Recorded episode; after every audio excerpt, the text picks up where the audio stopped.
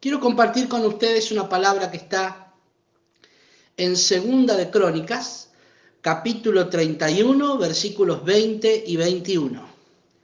Segunda de Crónicas, eh, capítulo, eh, capítulo 31, versículos 20 y 21. El texto va a hablar del rey Ezequías y va a ser un último resumen de lo que el rey Ezequías realizó eh, en el pueblo de Judá y todas sus reformas y todo el bien que hizo para la obra del Señor. Y creo que podemos eh, extraer algo eh, de beneficio para nosotros.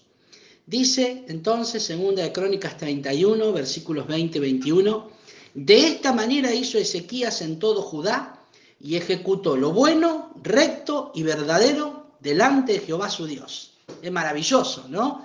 Extendió la obra en todo el territorio de Judá, no quedó parte del terreno que no estuviese eh, bajo el proceso de restauración, de santidad, de búsqueda del Señor que Ezequías había planeado.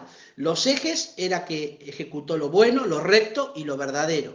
Pero el versículo 31 nos da el secreto de su éxito. Dice, en todo cuanto emprendió en el servicio de la casa de Dios, de acuerdo con la ley y los mandamientos, buscó a su Dios, lo hizo de todo corazón y fue prosperado. Quiero leérselo una vez más. En todo cuanto emprendió en el servicio de la casa de Dios, de acuerdo con la ley y los mandamientos, buscó a su Dios, lo hizo de todo corazón y fue prosperado. ¿Se detuvo el servicio a Dios?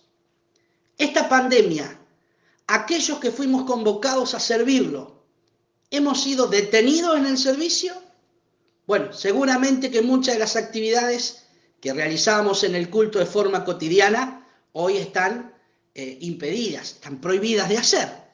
Pero el siervo del Señor, aquel que ha sido convocado a servir al Señor, no enfoca su servicio en la tarea que realiza, sino en el Dios que sirve. Y mientras el Dios que sirve no le haya pedido detenerse, va a encontrar las maneras, va a ser creativo y va a seguir sirviendo al Señor. Porque si hay algo que quiero dejarles en esta noche, hermanos, es que el servicio a Dios de cada uno de nosotros está totalmente ligado con hacer la voluntad del Señor para nuestras vidas.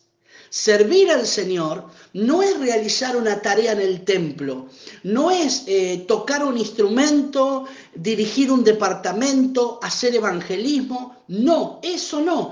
El que sirve a Dios es el que le entregó su vida a Dios y el que vive conforme a la voluntad de Dios para su vida. Entonces, haciendo la voluntad de Dios, el contexto puede cambiar, hasta el servicio puede cambiar, la tarea puede cambiar, pero nuestra calidad de siervos del Señor no cambia, porque mientras respiremos, mientras siga habiendo vida en, nuestro ser, seguimos caminando en pos del propósito de Dios. El texto maravilloso dice, hizo todo esto porque buscó a su Dios y lo hizo de todo corazón. Hermanos, no estamos impedidos de ser siervos del Señor. Lo que tenemos que hacer es volver y recuperar y restaurar el espíritu de, eh, no de tarea en el servicio, sino de hacer la voluntad del Señor. Que vivamos nuestra vida caminando en pos del propósito de Dios. Si el propósito de Dios todavía está vigente en nuestras vidas, encontraremos maneras creativas, eh, volcaremos nuestra pasión por el servicio a través de los medios digitales y serviremos al Señor con toda gracia. Mire, le quiero contar algunos testimonios personales eh, que tengo a la mano. Eh, he recibido en esta pandemia mensajes de tantos pastores, tantos pastores. Mire, yo se los podría compartir hablando de la bendición que ha sido alguno de los mensajes. Yo además de preparar mensajes para la iglesia, preparo mensajes para otros ámbitos, para, para grupos de pastores, y ha sido una bendición poder sentir que mi servicio al Señor, aunque no puede desarrollarse en el terreno de la normalidad del templo, sigue glorificando el nombre porque está mi servicio a Dios está ligado con el propósito de Dios para mi vida.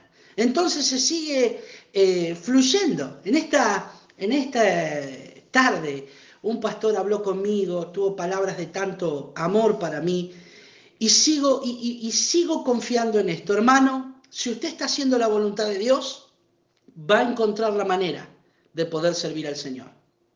Ahora, si la tarea que hacía en la iglesia estaba desconectada, estaba desasociada de la voluntad de Dios. O sea, si se realizaba una tarea que era independiente, que no tenía que ver con la voluntad de Dios, ahí sí no sé cómo podemos resolverlo. Pero si buscamos la voluntad de Dios, y yo quiero animarlo en esta noche a doblar sus rodillas y volver a ofrecerle su vida a Jesucristo. Dígale, Señor, ¿qué querés para mi vida? ¿Qué querés hacer conmigo? Ahora, Señor, en las puertas, ante la evidencia de que el tiempo se acorta, ¿qué querés hacer con mi vida? Y si usted acepta la voluntad de Dios para su vida, pronto va a encontrar formas de servir al Señor que no son las habituales, de las que no estaba acostumbrado. Me encanta este texto porque dice, todo cuanto emprendió en el servicio de la casa de su Dios, tuvo tres pilares maravillosos. Lo hizo de acuerdo a la ley y a los mandamientos. Buscó en la palabra de Dios. Buscó en las escrituras. ¡Qué maravilloso! ¡Aleluya! Buscó en las promesas de Dios, pero también buscó en los mandamientos, buscó en los profetas. Oh Señor, que busquemos, busquemos en las cartas de Pablo, que busquemos en los textos fortalecer nuestro espíritu de servicio al Señor. En segundo lugar dice, buscó a Dios, pero agrega el texto, lo hizo de todo corazón. ¿Cómo está su búsqueda del Señor? ¿Está apasionada? ¿Está fervorosa o se va, oh, va relajando? Hermano, busque a Dios, busque a Dios. Y dice el texto, buscó a Dios, lo hizo de todo corazón y fue prosperado yo lo aliento a que descubra el propósito de Dios para su vida y conecte su servicio a ese propósito. Hermanos, toda la, humildad, eh, la intercesión, eh, la oración, aún las batallas espirituales, siempre están conectadas con el propósito de Dios para nuestras vidas. Si el propósito de Dios nosotros los desarrollamos en obediencia y en búsqueda del Señor, dentro de ese propósito vamos a tener la oportunidad de buscar todos los dones de Dios. Y Dios va a venir en nuestro auxilio en cada momento para darnos paciencia, para aumentar nuestra fe, para ver milagros, para tener paciencia, para poder mostrarnos humildes. Pero ¿de qué sirve la humildad o la paciencia viviendo una vida lejos del propósito de Dios? Así que vuelvo a decirle, busque el propósito de Dios. En este tiempo, muchas personas están buscando emprendimientos. Los grandes y los poderosos de este mundo han visto sus mercados eh, económicos quebrarse, entonces buscan nuevos horizontes para invertir. Quizás nosotros también deberíamos buscar nuevos horizontes donde invertir nuestro corazón, nuevos lugares donde poner nuestra vida, ya hemos pasado tanto tiempo invirtiendo en lugares equivocados. Qué hermoso sería descubrir el propósito de Dios e invertir en ese emprendimiento. Mire lo que dice, le leo una vez más para terminar. En todo cuanto emprendió, emprendimiento, en el servicio de la casa de Dios, el desarrollo del, del propósito, de acuerdo con la ley y los mandamientos, buscó a Dios lo hizo de todo corazón y fue prosperado. En este tiempo Dios va a hacer que prosperemos a ciento por uno, porque sé, sé que viene una cosecha. Que el Señor les bendiga, que tengan un buen descanso.